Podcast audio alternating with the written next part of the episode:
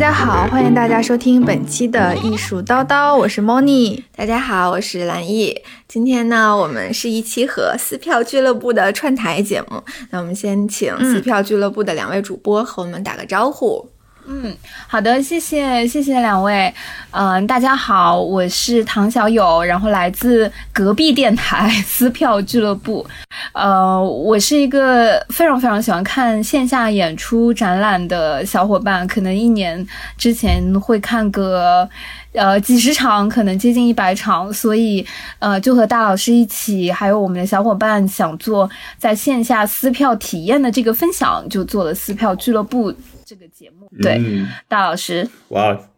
大家好，我是大卫，我是艺术叨叨的老粉了。呃，呃，对，然后我是撕票俱乐部的男主播，资深的音乐剧爱好者，也是一个游业在这个艺术行业多年的商业分析师，对，就和艺术完全没有关系。哇，欢迎欢迎欢迎欢迎！其实今天我们之所以两个电台的小伙伴串在一起，主要是因为我们前两天有一个非常特别的体验，是在上海的西岸美术馆。呃，看了一场跟现代舞、跟舞剧相关的呃一个演出。对，你看，又在美术馆又看演出，哇，这两个感觉就是我们两个电台 特别擅长的事情。能不能来先介绍一下我们到底看了一个什么样的作品和什么样的内容，让我们的听众两边都能够分享一下？好呀，其实这个是一个舞蹈的项目，然后它是因为我们你们之前不是也讲过《时间的形态》那个展嘛？然后其实就是西安美术馆和呃法国的蓬皮杜中心的一个五年的合作项目。然后这个杰罗姆贝尔的无限空间呢是一个舞蹈项目，也是作为中法的一个合作。对，然后杰罗姆贝尔他是一个非常著名的法国的编舞师。然后这次呢，就是也是把他的舞蹈带到中国上海，然后有几场演出吧。这个整个项目下来大概是一个月的时间。然后第一场是 Gala 盛会，然后是在美术馆的一个。呃，多功能厅里面，然后第二场是在美术馆的室外，是盛会的一个节选，然后是就是免费开放给公众的。然后接下来有大概一周的这样他过往的作品的放映，然后最后一个压轴是小柯和他的一个合作的编舞作品，然后由小柯嗯独自去呈现。然后那 Moni 大概是去看了，他自己买票去看了 Gala，因为我就是 在就是在出推送的。时候我第一时间发给他，对我说：“你千万得买，肯定就是不买的话就抢不到了。”最后就确实售罄了，好多人都没没看到。大卫和小友看那一场是小柯的这个新的作品，也是就大概第一次演。对，嗯，大概是这样的情况。嗯，大老师能分享一下，说我们这个啊看到的小柯的这个作品大概是什么吗？然后也想请莫妮和兰艺来分享一下，呃，我们嗯没有缘分看到，但是很羡慕的之前的那个作品。对，Gala 是吗？对，因为我看到很多朋友圈和那个很多圈内的小伙伴都在分享说，因为他演的特别少，然后嗯，其实两场，对，其实大家对 Gala 那个口碑也是特别好，所以要不。呃，我们循序渐进，先从我跟大老师看的小柯开始。嗯，好的。小柯这个舞蹈，其实在我个人的观剧体验中是一个特别崭新的体验，因为它虽然是一个舞蹈作品，但它在呃舞者本人的叙述其实占了甚至能有七成这么多。嗯，对它的呈现就是舞者，然后站在舞台中央。和观众离得很近很近，去讲述他从小至大和舞蹈的各种故事、各种缘分，然后时而会穿插一些他所呃学习过的，或者是体验过的，或者是自己表演过的一些舞蹈作品、舞蹈片段。有时候有配乐，有时候没有配乐，有时候就是夹叙夹舞，有的时候就是单纯的在这个舞台中自由的这个舞蹈。呃，对，整个演出的时长是差不多七十分钟左右，然后就是是由他的一个人生的和舞蹈的一个经历所贯穿的。嗯，呃，对，对于我个人而言是一个非常新的体验。呃，不知道你们当时看了这个舞蹈是一个感觉呢？我觉得其实一开始我有看到小柯在独自表演的时候，首先让我想到了有一点点嗯独角戏的那种感觉，然后他还是有。开场白的，然后从头到尾有自己的个人叙述。其实对于我来讲，可能它反而并不太像是一个舞蹈类的节目，更像是一种表演类。的一个节目，我觉得他的这个作品艺术性非常强。其实我们看他讲的内容都是还挺普通的，然后还挺亲民的，有时候还会逗我们笑。然后他也会表演一些自己的舞蹈片段。但是如果我们往深了想，其实这是一个还挺有艺术性的表现形式。平时我们看到舞蹈就是单纯的舞蹈，那表演就是表演，但他其实是把这两种形式，我觉得有点结合在一块儿。然后他去讲的这个内容又是非常真实的东西，是他自己本身的亲身经历，所以有的时候你会觉得，哎，这是真的还是他在表演另外一个故事，另外一个人？所以就是在这种形式当中，你会觉得很新颖。嗯，哎，你第一次有这种就是似真似幻的感觉是大概在哪一个片段呢？似真似幻，似真似幻。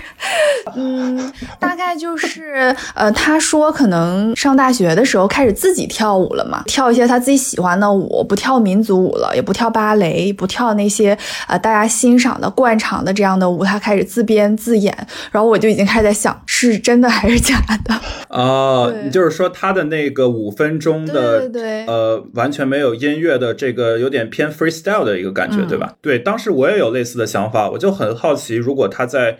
后面的两场演出中是否会跳同样的舞蹈，还是说他每一次这五分钟所呈现出来的舞蹈都是不一样的？对对对，小友，你当时有什么感觉吗？其实你们讲到似真似幻的时候，我还挺意外的。说实话，就是，呃，因为当时我记得我我进到场内的时候，嗯，其实我是带着一个比较空杯的一个 心态来看的，呃，我当时会认为说，可能我今天会看到的是一个现代舞作品，或者说它是一个呃有剧情也好，或者是没剧情也好的一个。呃，我我在想象的是，它跟美术馆会发生一些什么样的连接，或者说跟这个空间场域可能会有什么样的创作，这个是当时呃我的一个期待。但是当拿到场刊的时候，里面有提到小柯老师的背景，提到他从小在昆明长大，四岁开始学舞。啊，然后之后的一些视觉艺术作品的时候，就觉得啊，它可能和剧场里看的一些作品可能会不太一样，啊，可能会更偏先锋和实验吧。呃，其实因为进到那个场域的时候是在西岸美术馆的一个呃多功能厅，嗯，座位其实不是很多，舞台其实是由地贴黑色的，呃，供舞者能够嗯在地面上比较安全的舞蹈的这个地贴构成的，它不是传统的舞台，我觉得可能对呃习惯舞台的观众来说，我们可能是要仰视或者是平视一个舞台作品的习惯，其实在一个多功能厅的环境下，坐在台阶上的这个座位其实是从上。往下看，一进到这个场域的时候，呃，我注意到可能现场有那个四五台不同的机位的摄像机，那恰巧其实我们几个都坐在了那个摄像机的后排。正好是又能看到摄像的位置，对吧？又能看到小柯老师的表演。嗯，其实全程我关注到的是，会发现说整个摄像的那个作品，其实它更像是在这个空间在记录和呈现一个未来。我在想象，它可能会在某一个美术馆或者是某一个展厅里面会放给观众看的一个影像作品。那个时候，我突然会觉得说啊，当这个作品在美术馆的空间里去呈现的时候，就非常自然了。然后回到你们刚刚聊到的那个一真一假这个片段，呃，这个话题和这个片段，我其实是没有任何怀疑的。我认为它都是真的。其实他跑上来，我觉得就是在做一个非常真诚和非常真实的自我剖。我还记得他上场的时候第一句话，我我不知道你们还有印象吗？其实对我冲击是有一些大的。有印象。他说：“大家好，我叫小柯，四十一岁，单身，啊，没有小孩儿，四岁开始学舞。”当时这一个。嗯，setting 一出现的时候，我我就会默认和相信他所有后面的表达和这些都是真的。嗯，其实，在整个开场的前五分钟，小柯老师提到了说，他四岁开始在昆明，因为昆明是一个少数民族很多的地方，甚至有二十五十六个民族里面有二十几个民族都在云南这个省省份里面，所以他从小接触民族舞和民族舞的多样性的时候是。很广泛的，嗯，当他在可能十岁以前第一次感受到舞台魅力的时候，我记得当天我们看的时候，他都是哭的，就是没有音乐的情况下，他。他去呈现和回忆他第一次在舞台上舞蹈的时候，这个其实是我当时心里的一个怀疑，是在想说，这个是他排练过的一个哭泣、一个情绪的点，还是没有排练，就是就到了这个份儿上。会自然表达那个点，这个其实是我第一次会有一点，嗯，在抽离，在在想背后创作动机的那个部分。但是最后结束的时候，我记得小柯老师跟他的朋友们在做交流的时候，他忍不住又哭了。他说：“哎呀，觉得自己好差哦，在舞台上没有控制住，就 是是一个情绪很强烈、很容易就是迸发的一个舞者。所以，嗯，这是整个 setting 会让我。”从来没有怀疑过他表达的内容是真或是假，因为我我真的天然会认为说他是一个，呃，会为了呃以后在美术馆或者是在其他的艺术空间里面去呈现一个视频作品的角度，我相信他背后很多的东西是非常有 power 的。嗯，小柯老师整场其实最震撼我。或者说，呃，我觉得印象最深的一个片段是，他其实刚上场的时候穿了一件呃开衫拉链式的瑜伽服的外套，呃，然后当他提到说他这两年在做的一些用舞蹈，呃，用肢体去表达的艺术作品的时候，提到了他这两年的呃和他的搭档的一个创作，就是吧，呃，我我具体忘了他叫什么名字，但是。他主要表达的是，对他的搭档叫子涵，然后他们创作的那个作品是跟汽车碾压相关的，就是呃之前，嗯他看到呃大概是在一七年左右吧，可能是一五年还是一七年，我有一些忘了。然后他提到说他看到好几个呃社会新闻，是可能在车祸上，甚至是车祸司机会反复碾压到呃就是受受害者，有小朋友也好，还是有。别的就是类似的这个社会新闻的事件，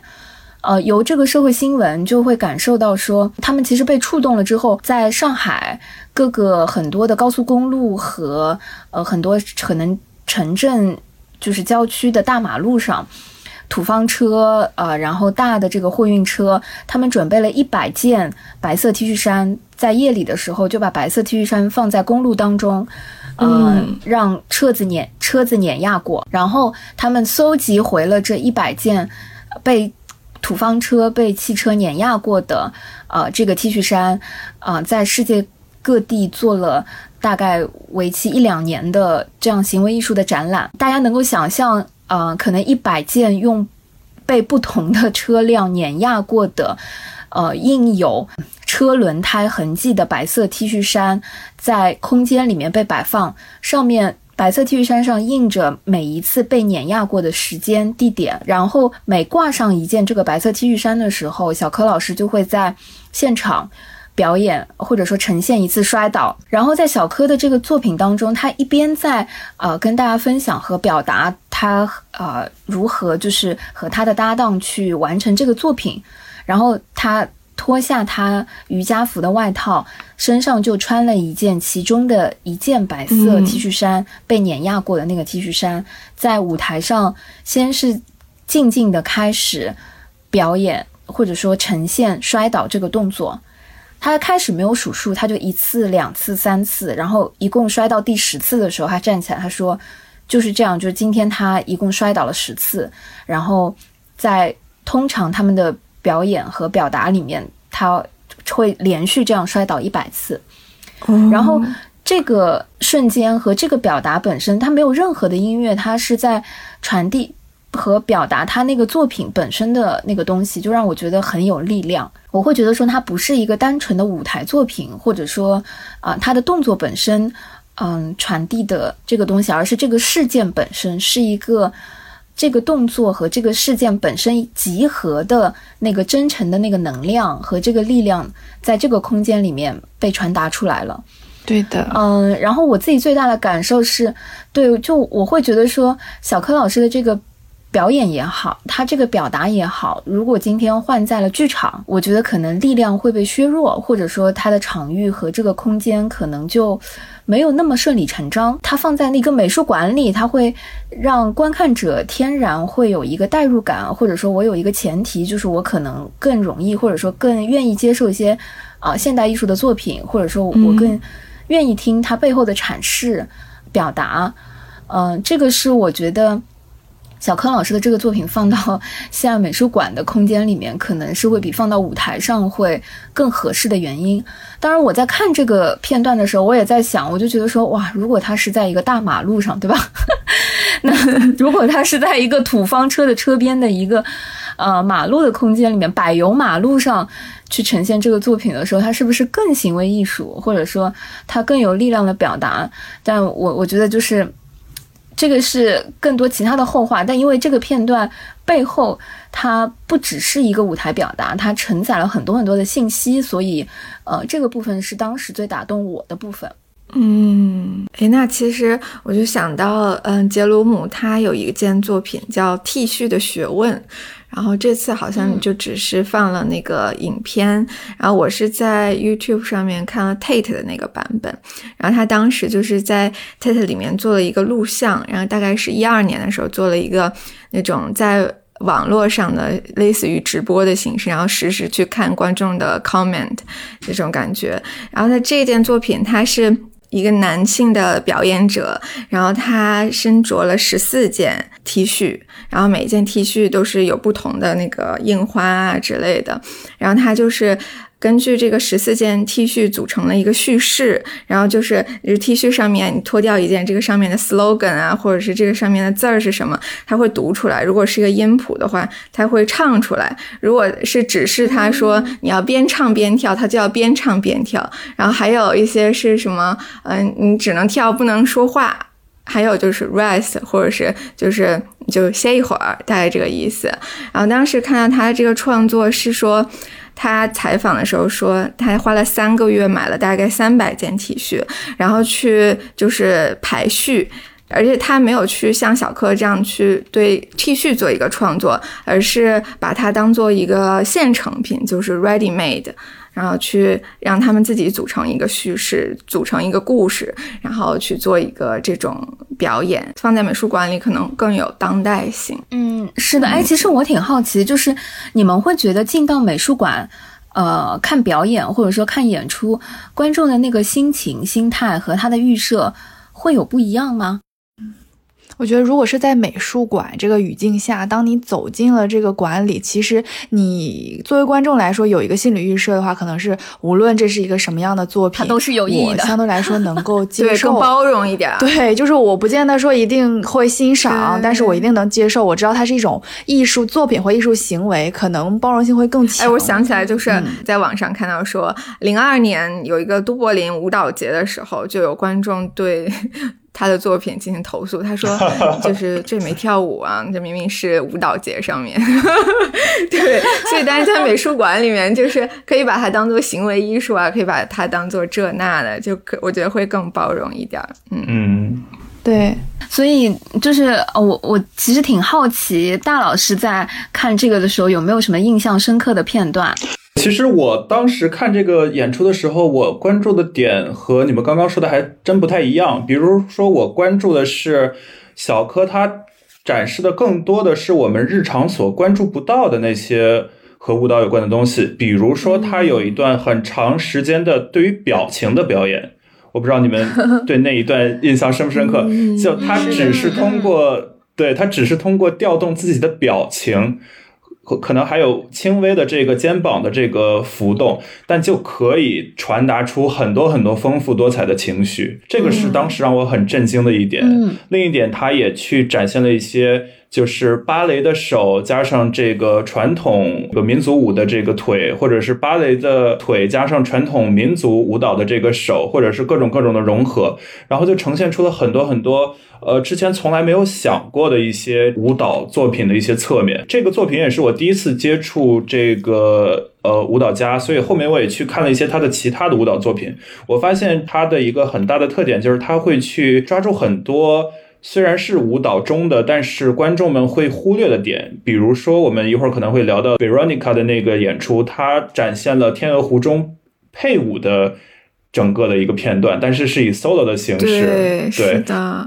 我那块我就看哭了，我就是那块看哭。哦，是吧？当时，但是我看那一段的时候，我的想法就完全不是感动，而是我天啊，原来原来舞蹈还可以这样玩，就还可以。我舞台的核心只是放一个不在舞台正中央的一个配舞，然后让它来呈现出整段 solo。过去我看天鹅湖的时候，我我一直在看什么？我觉得可以就稍微介绍一下 Veronica 的这个呃作品。嗯，好呀，好呀。Veronica 她的这个作品是，嗯，她呢是一个舞者，是一个芭蕾舞的。演员，然后在巴黎的歌剧院，他说他四十二岁，然后嗯，他在舞台上就说我还有八天就退休了，嗯，这是我的最后一场表演。他一辈子都在这个舞团里面跳角落的位置，从来没有做过主角。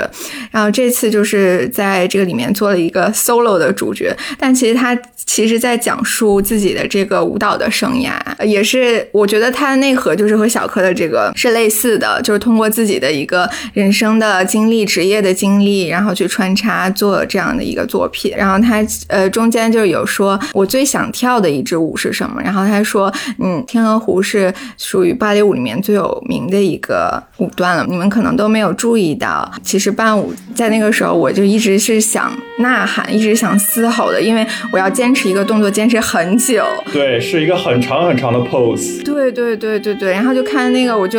因为他是把完整的这个都呈现出来，其实他在上面没有什么太多动作，就是配着这个音乐，然后去做他当时在里面应该做的一些动作。然后我看的时候呢，我是觉得，就是作为观众这样伴着音乐去看舞台，首先视觉上就是静止的。而且就是可以给人留下很多想象的空间。那这样的话，你就可能会在想，他这个演员他在过去的二十年里，在台上演过几十场，甚至是上百场的《天鹅湖》。那每一次公众的目光可能都聚集在主角的身上，那自己作为一个陪衬的时候，他心里的状态是什么？他会感觉到委屈吗？会感觉到？嗯，不甘心吗？然后会自卑吗？会也想要成为主角的这个心情吗？他有没有努力过？那他又失败过吗？我觉得就这么想着，就会感觉还蛮难过的，而且。我就是感觉还很能共情他，很容易想到自己，或者是嗯那些集体中不是焦点的这群人。那其实这群人才是大部分的人。其实就相当于说，处于这样位置的时候，我们应该就是以怎样的心态去面对？是保持现状，做好自己的部分，还是说积极的进步，向中间去靠拢？那你为什么觉得就是？我感觉可以，因为你没有做配角，可能 没有没有没有，也我甚至没有跳过舞啊。Veronica 这个呃演出，他在 B 站上有官摄，然后我当时是看的这个官摄，他所跳的《天鹅湖》的这段，其实是我特别喜欢的一段音乐，我经常会去听这段音乐。但是而且当我听到这段音乐的时候，我脑中所浮现出来的画面，永远是那两个。就是主角男女主角，然后再去跳他的这些，呃，就是很漂亮、很舒展的动作。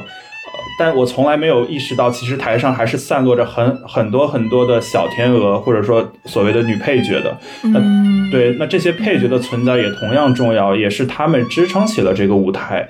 那可能他们一辈子就籍籍无名的，虽然是在世界最顶级的芭蕾舞团，但可能永远没有去饰演主角的机会。那可能像这个 Veronica，她也是说，我觉得她一开始的那一段话虽然很短，但就是特别有力量。她就说，呃，我在八天后就会退休了。对，当时我就很震惊，我想，哦，原来对于这个舞蹈演员来说，他也有退休这个概念。嗯，对，或者说对于舞蹈演员来说，退休到底是意味着什么？但后面我看到了他用叙述为主、舞蹈为辅的一个方式去讲述他的自己和舞蹈的整个人生。他是多么的热爱舞蹈，他又在舞台上有什么什么的样的遗憾，比如说。更想去跳男性角色呀，以及他在这个最华最华彩的天鹅湖中，却只能饰演一个很长 pose 的一个配角。然后这时候我才发掘出一个新的视角去看这个作品。回到小柯这个作品，小柯这个作品给我的另一个感触也是，他虽然没有太多我所预先设想的很精彩的舞蹈的段落，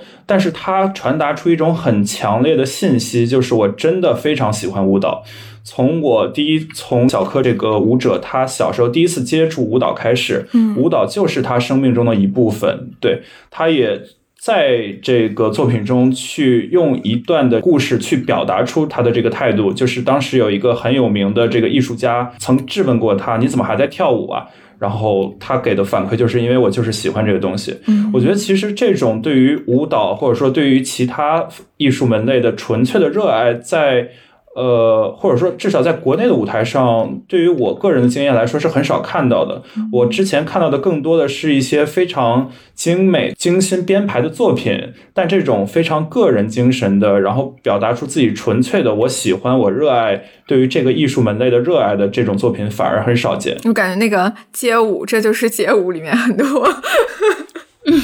啊，有很多是吧？对那那可能这也是这个，这就是街舞或者中国有嘻哈这几年这么火的原因吧。就是现在的我们，现在观众可能更去欣赏一些个人主义的，或者说个人精神、个人喜好的一些表达。嗯，而且因为它是其实本质上还是舞蹈作品嘛，它又展现了他自己对很多舞种的精通和掌握。比如说，他一开始其实也是有精心安排的，他最开始跳的就是傣族舞，因为就像。是刚才小友说的那个云南省不是有很多少数民族嘛？他就马上说，那要不我给大家来一段，给大家跳个傣族舞吧，就还挺 随意的那种，自我报幕。然后你就其实，因为他一开始跳的就是他很有底子的这种民族舞，姿态啊都特别优美，就给你的印象就是，哎，这个人真的特别会跳舞。就所以之后无论他怎么开玩笑耍宝，就跳跳就是跳其他舞种，你都会觉得他就是会跳舞。就他再怎么装他不会跳，其实他的功底也在那儿。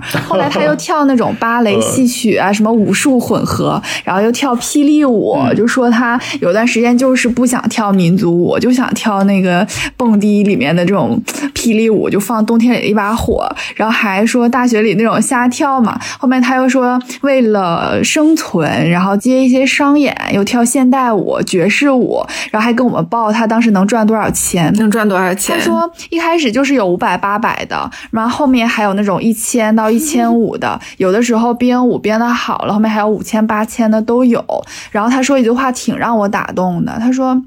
那我需要钱的时候，我就跳舞。但我需要艺术的时候，我也跳舞，并不是那种艺术跟生活一定是完全撕裂开的。觉得哦，我追求艺术，我就要放弃现实生活。没有啊，它结合的很好，它能放下身段，说我可以把舞蹈作为一种生活的饭碗，那我也可以把舞蹈作为我的艺术追求。然后后面他又做去那种田野调查，去观察，又跳广场舞，真的太逗。那首先这个作品，如果你看起来最直观的感受还是说还是挺有趣的，嗯，因为它本身就像一个精。灵一样，经常会开玩笑呀，这种舞台表现形式非常轻松，所以就其实挺值得看的。其实你刚刚提到了他一开始跳了一些傣族舞，然后导致你去很确定他是一个非常专业的舞者，但我当时可能是另一种解读。我的解读就是他所呈现的，就是他这一生和舞蹈结缘之后所经历的不同舞种。呃，那其实他对于他人生中经历的舞蹈的风格也好，舞种也好，他其实并没有带任何的价值判断，他只是去单纯的呈现，在他不同的人生时期，在他不同的视野的情况下，他接触了什么，他体验了什么。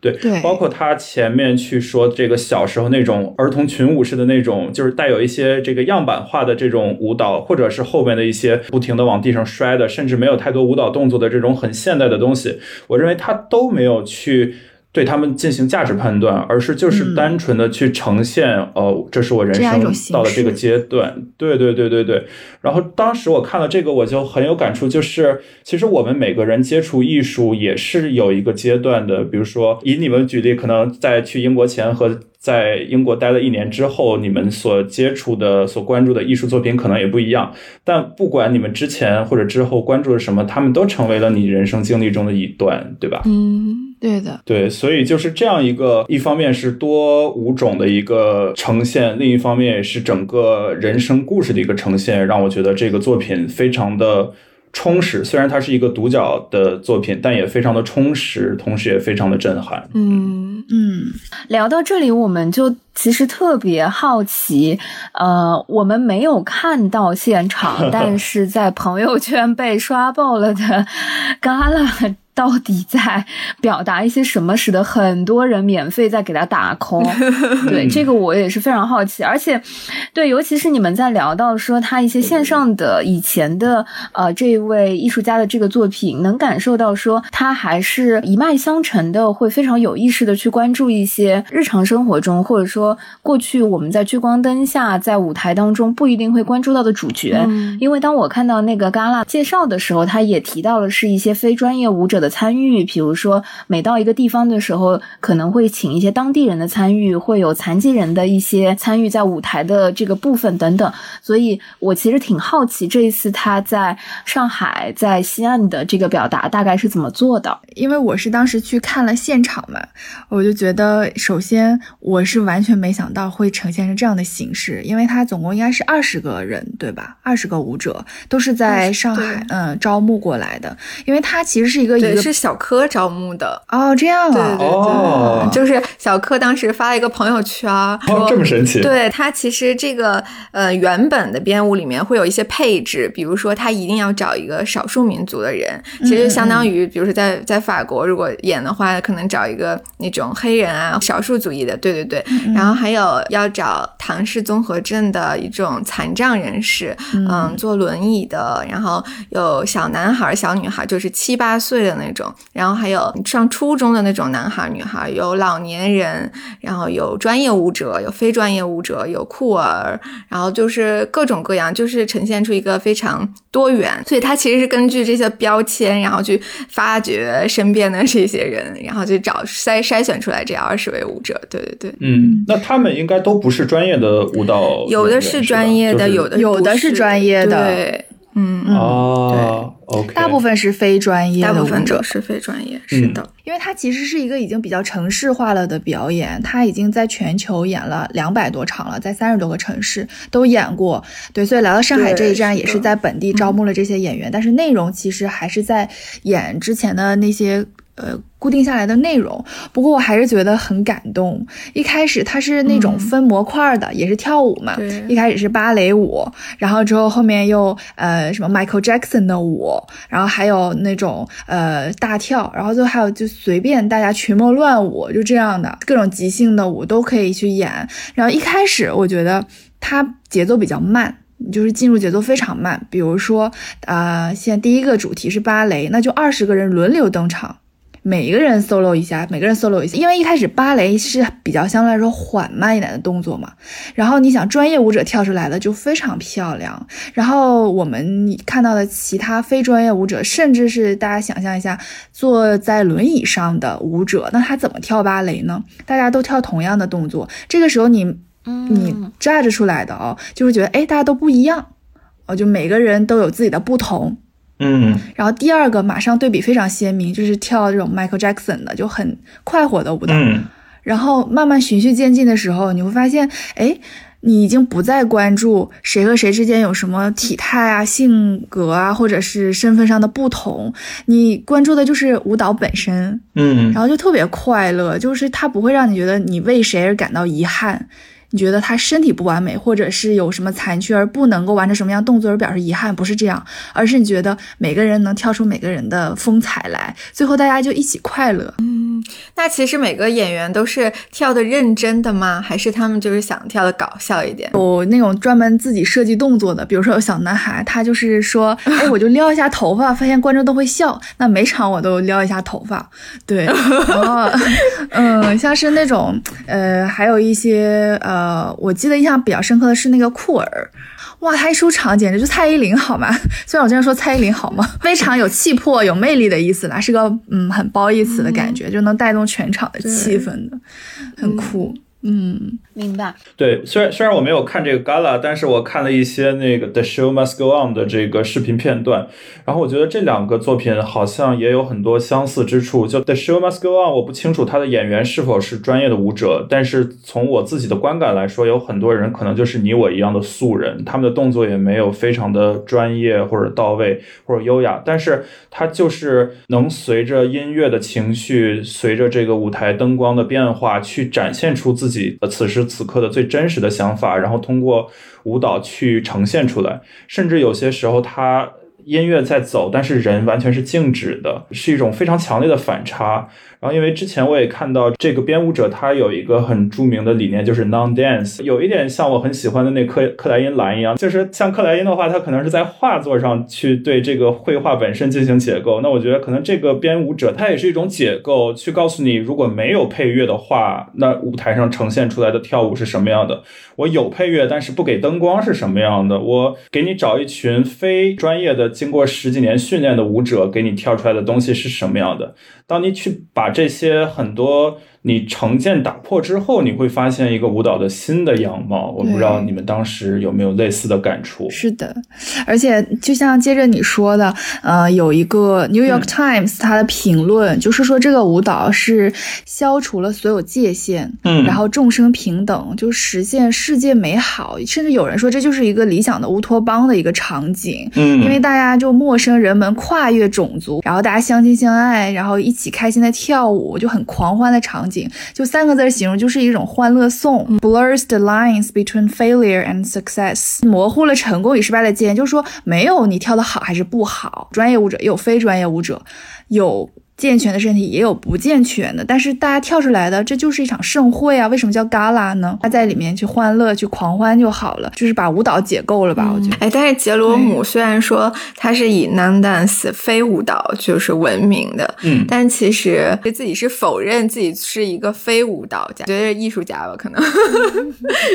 就感觉好像弗洛伊德说自己不是心理学家之类的。所以 non dance 是社会给他的一个评价。是吗？嗯，我觉得是的。哦，哎，这个很有意思，我还以为是他个人所追求的一个标签呢。哎，那其实我觉得这个话题很有意思，就是我们可以讨论一下，为什么杰罗姆这个编舞者他会排斥 non dance 这样一个概念？我觉得他可能是不想定义自己，嗯，因为你，嗯，有道理，有道理，因为你 dance 和 non dance 其实都是一种定义，对，就否定的话也是一种定义，嗯。他就说，嗯，他一直强调自己是一个舞蹈的背景，到最后如果被人定义成非舞蹈，是不是感觉有点 难过？有点不被人理解。嗯，对对对。对但其实我觉得，如果一个人的一个编舞者的舞蹈作品能被。褒义的称之为 non dance，其实是一个非常高的一个赞誉了，是吗？嗯，是的，肯定是的。就是什么无无招胜有招的感觉。就是有观众提问说：“那你说在屏幕里面看你以后的这种录像，算不算是看 performance？” 他说不算，他说只有在现场才是看了 performance，才是看了表演。那之后看呢，都是 film，都是录像。那就是你们三个都看了，那就是你们三个都看了表演，我看了 film。我怎么记得这个在我们意识到的那期就是聊汉密尔顿的时候，我们嘉宾也提到过这个，就是表演的现场性和对 不可关涉啥重放性，对对对。这个在撕票的大概第一期还是第二期也聊过这个话题，就是如果一个线下的作品被呈现。被精心的呈现到了线上，那它还是否是之前的那个作品？嗯，还有一个我特别想聊的就是，后来我们在收集一些演员的呃采访的时候，我就看这些采访还是挺感动的。就是我们有问到说，观众的反馈对于你在台上的表演有没有什么影响？那有的人就说，嗯，是没有什么影响的。然后有的人说，那看到观众反馈是很兴奋的，那他肯定也是。很兴奋的，对。然后我觉得这里面虽然我没有看下现场，但是有一个滑点是这些演员互相换衣服，就是原本穿在对原本穿的是芭蕾的话，那。就是换给一个完全不属于我们印象中的那种芭蕾的，对，而且甚至连什么袜子啊、裙子啊什么的都会换掉。比如穿在小女孩身上的裙子，可能到另一个身上就是随便绑一绑，就这样。啊，就特别逗，而且大概只有一两分钟的时间，他们就完全撤到后台，就再重新登场的时候，就所有人呜，就是叫好。这个作品很神奇的一点是，你在现场观看的时候，其实你不会思考那么多，就你会觉得说你可能又哭又笑，但那是个很当下的一个及时的一个情绪，嗯，你可能还是会跟着这个表演在走，嗯，可是它余音就很强，嗯，没错，你反来覆去会去想，嗯，我觉得这是它的魅力。我觉得可能就是他他在这个作品中。比起这个呈现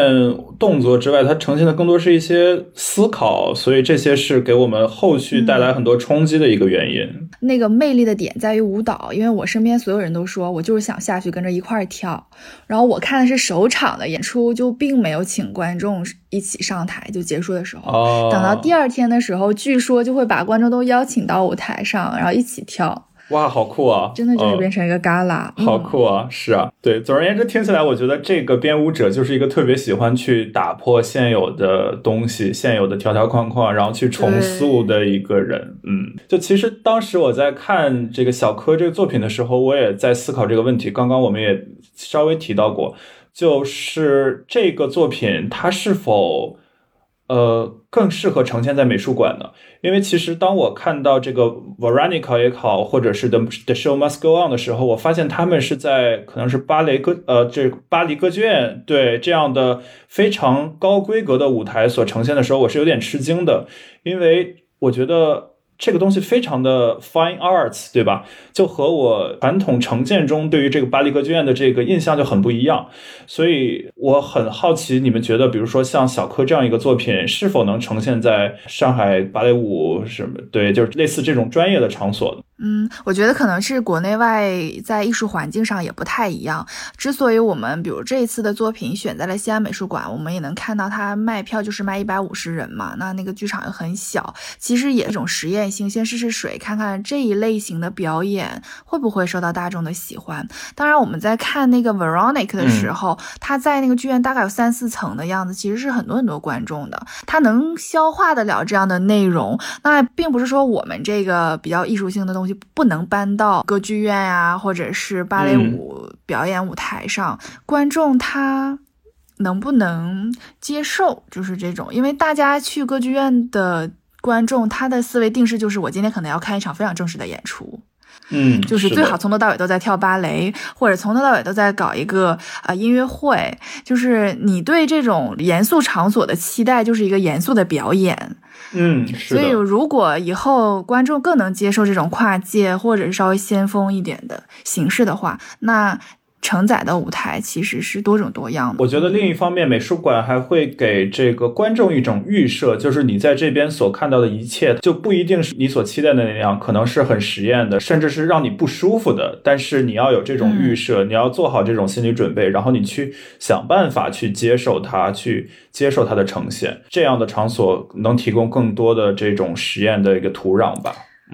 就你会收获很多意外的惊喜，比如说你拿着这个芭蕾舞票去看一场《天鹅湖》，那你知道你看到就是这样的表演。可是当你拿着小柯的票去看小柯的时候，你根本想不到你会看到那样的一种 呈现。我觉得这是魅力之处。嗯，是，我会有一些不同的呃这个观点啊，就是当然我我觉得之前说，如果是在美术馆的这个场景里，它对于表演的框架或者说接纳度会更高，我也是非常认同的。嗯，因为这是受众或者说观众天然他没有带着去剧场审视或者说去剧场。呃，看一个作品的那种预设进入到这个空间，但是如果呃因为这个原因而要。或者说要让观众去，呃，改变自己的审美判断，或者说去迫使他接受一个他可能本来就不是很喜欢，或者说他可能也会有疑义的作品。我觉得不是把一个表演放到美术馆最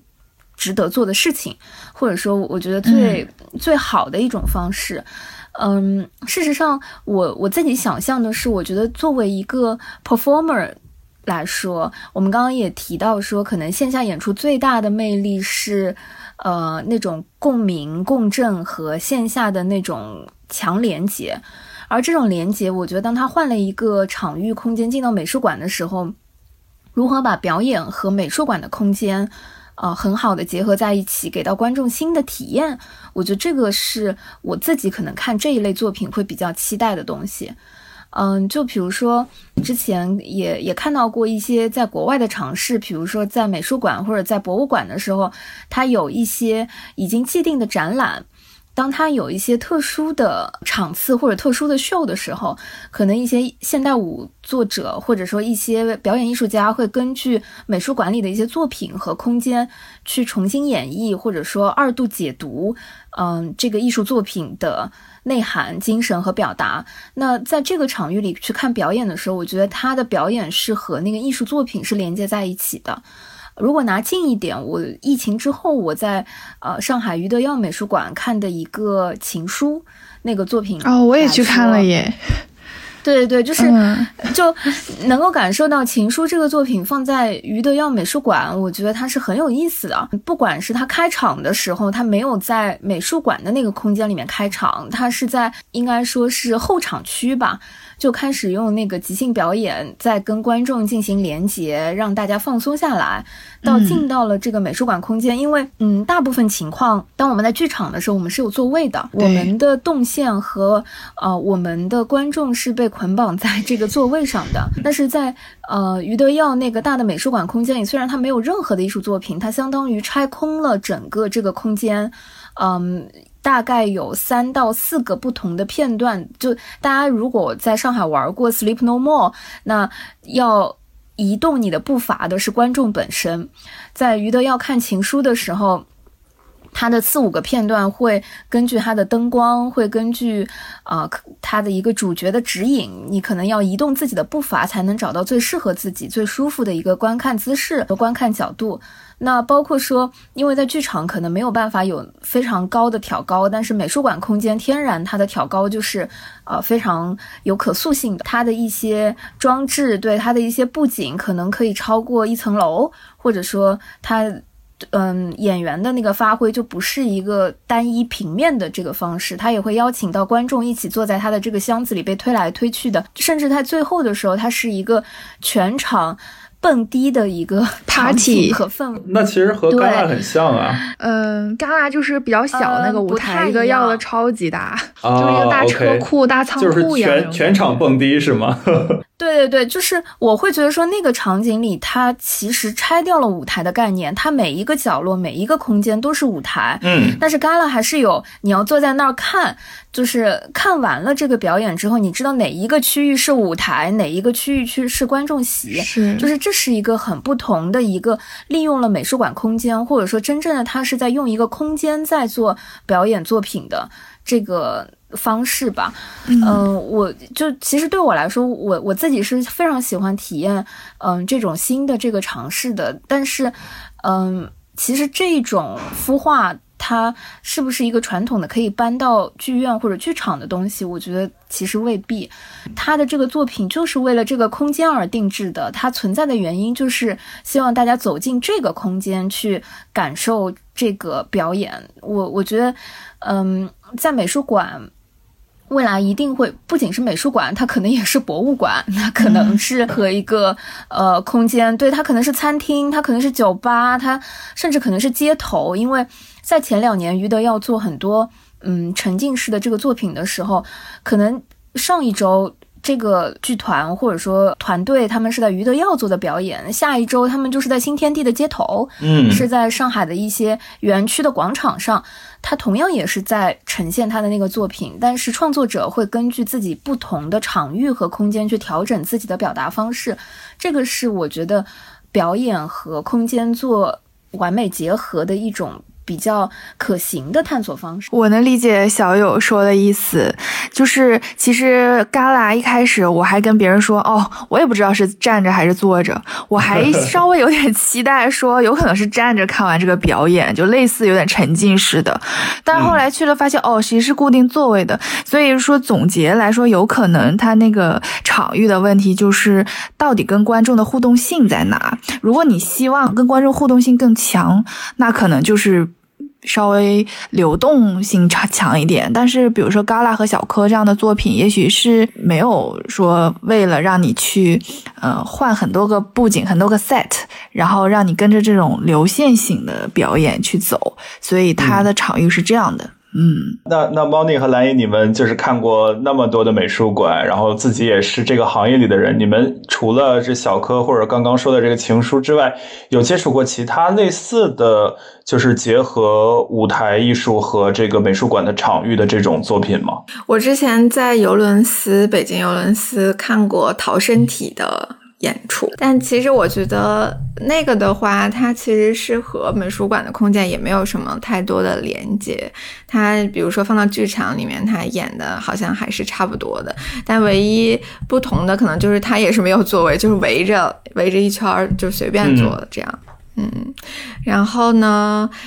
我还看在英国的话，我看过华莱士收藏馆，它是一个家族的收藏馆，然后后来捐献给国家了。然后有一个项目是，嗯。算是一个沉浸式的这种戏剧吧，然后他们就重新演绎了，在这个美术馆，在这个博物馆里面重新演绎了这个家族它的收藏、收藏的历史和发展的历史。就这个美术馆，它是如何从呃一个人，然后变成了一个美术、一个博物馆这样的一个规模，然后里面就吹拉弹唱啥都有，然后穿成那个年代的人的服饰，对，然后整个一个 tour 就是。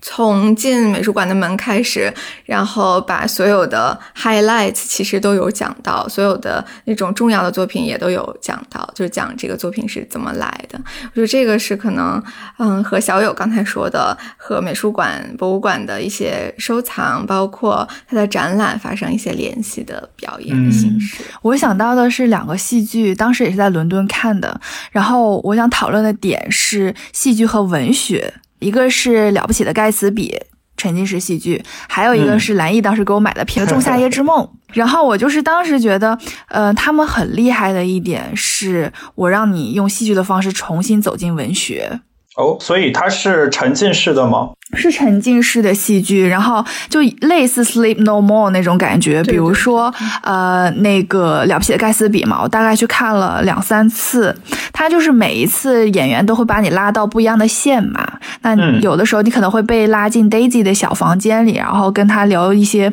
我要穿什么衣服啊这样闺房的话题。然后最后大家又会把呃演员把大家又拉回到主场，然后叫大家一起跳舞，然后大家一起喝酒，然后他还在演戏。当然也是全程你站着嘛，跟着跑，跟着走，就是类似这种的。然后《仲夏夜之梦》也是，它更逗，它有站票有坐票，就是你一开始你要买着票你就坐着呗。那像是那种 last minute 的票比较便宜的，你可能从头站到尾，站两三个小时。但是好处就是你离舞台很近，能看着他演。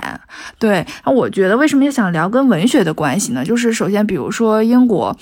当然非常注重莎士比亚了。其实作为我们来说，真正读莎士比亚文学。如果你读得很精通，或者是极度感兴趣的，可能相对来说是比较少数的。通过戏剧的改编，让你更加对文学感兴趣了。它肯定不是那种只是严肃的舞台剧的表演，什么麦克白、哈姆雷特那种的，那你也不见得能看得进去。它就是又加一点改编，加一点搞笑，然后再加一点舞台呈现，再加点现代的元素，加一点艺术的元素。哎，你就觉得。嗯，这个文学作品还可以被这样改编，然后你还可以以这样的方式去参与进去，包括博物馆这些馆藏。如果你每次都是导览，好像也没什么意思。像蓝毅说的那种，哎，我做一个类似戏剧的表演，highlight 出来这些，嗯，重点的展品，以表演的形式给你演出来，可能会更有趣一点。我之前还在那个明当代美术馆开幕的时候嘛，他们本来就是以表演特别著称的，在上海开幕的时候就有一个舞者，一个男性舞者穿一个红裙，应该是这样，